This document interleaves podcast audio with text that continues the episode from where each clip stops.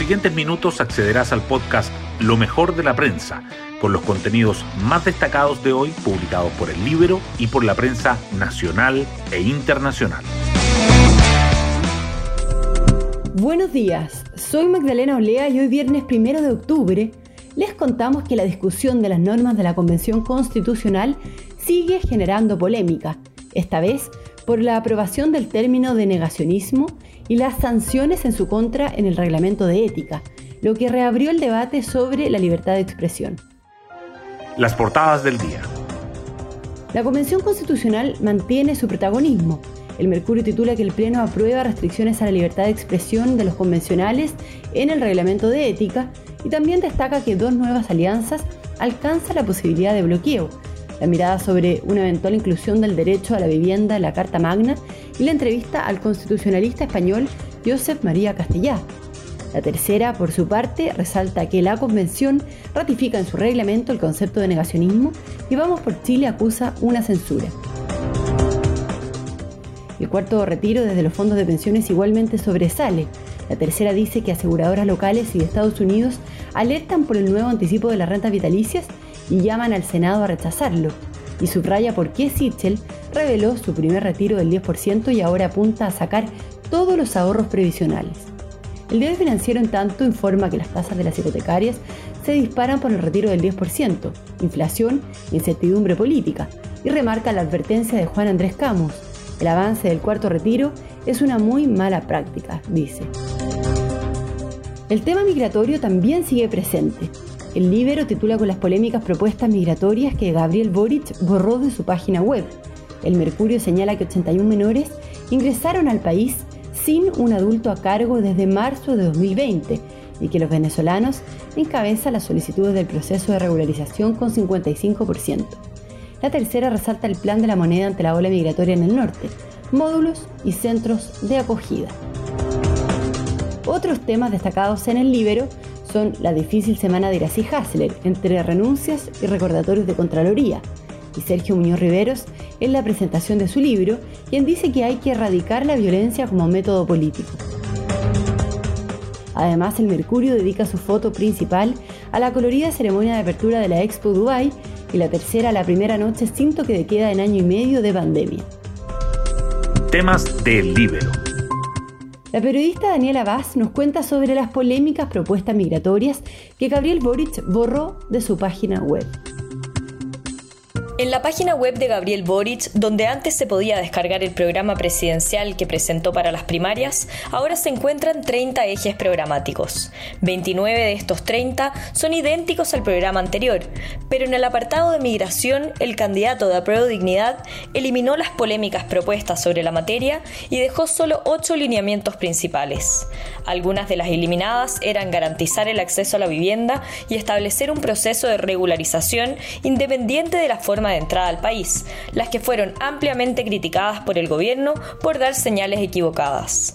Desde el comando de Boric afirman que el candidato no ha bajado el programa, sino que lo están rearmando mediante consultas ciudadanas. Eso sí, a tan solo 50 días de las elecciones.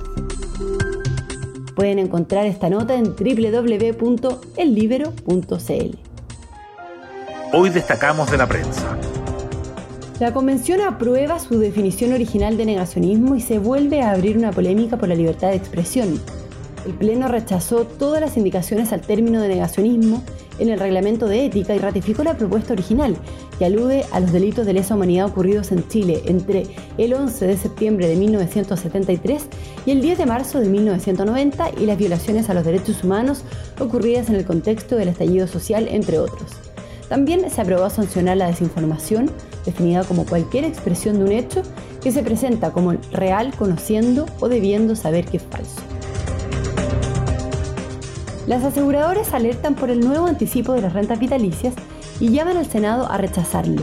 La Asociación de Aseguradores de Chile advirtió que la medida pone en riesgo la estabilidad de las compañías y el pago de las pensiones, mientras que el gremio asegurador de Estados Unidos que agrupa a las empresas con presencia en el país como MetLife, Principal y Ohio, llamó al Senado a rechazarlo para restaurar la reputación de Chile entre los inversionistas globales. La Comisión para el Mercado Financiero pidió información a las compañías por el impacto del segundo anticipo. Los diputados opositores lograron aprobar la mayoría de las indicaciones que presentaron a la ley corta de pensiones, incluyendo terminar con la exención a las ganancias de capital, es decir, que éstas pasen al régimen general de tributación en vez de tener una tasa fija de 5% como propuso el gobierno. El ministro del Trabajo advirtió que los cambios, además de ser inconstitucionales, están desperfilando el objetivo del proyecto. Por otra parte, expertos advierten sobre los efectos por acortar las tablas de mortalidad. ¿Por qué Sichel terminó revelando que retiró el primer 10% y apuntó a sacar todos los ahorros previsionales? El abanderado sinceró que sí hizo uno de los rescates y en el comando admiten que se estaba generando un flanco innecesario, lo que se intentó despejar el tema y enfocarse en apuntar a Yana Proboste y Gabriel Boric, al señalar que los fondos de pensiones corren el riesgo de ser nacionalizados por estos candidatos. Otras noticias. Los homicidios en el país aumentan 43% en los últimos cinco años y la mayoría de los imputados son menores de 30 años. Un informe de la Fiscalía Nacional para el periodo 2016-2020 muestra que 2,5 personas mueren al día asesinadas y que la mitad de estos delitos se concentran en las regiones metropolitana y Valparaíso. También que la presencia de armas de fuego, las más usadas en homicidios, creció 60%. La Contraloría rechaza el decreto para que las Fuerzas Armadas colaboren en la prevención de los delitos en la macrozona sur. Ante el fin del estado de excepción ayer, el Ministerio del Interior solicitó que los militares pudiesen mantenerse en la zona para colaborar con las policías, pero la Contraloría respondió que no es posible autorizar mediante un decreto una decisión de esta naturaleza. Y nos vamos con el postre del día. Los chilenos festejan en la Europa League. El Real Betis de Manuel Pellegrini, esta vez sin Claudio Bravo, ganó 3-1 al Ferencváros, mientras que el Bayer Leverkusen de Charles Aranguis goleó 4-0 al Celtic. En tanto, el Mónaco de Guillermo Maripán empató a un gol con la Real Sociedad. Bueno, yo me despido, espero que tengan un muy buen fin de semana y nos volvemos a encontrar el lunes en un nuevo podcast, Lo mejor de la prensa.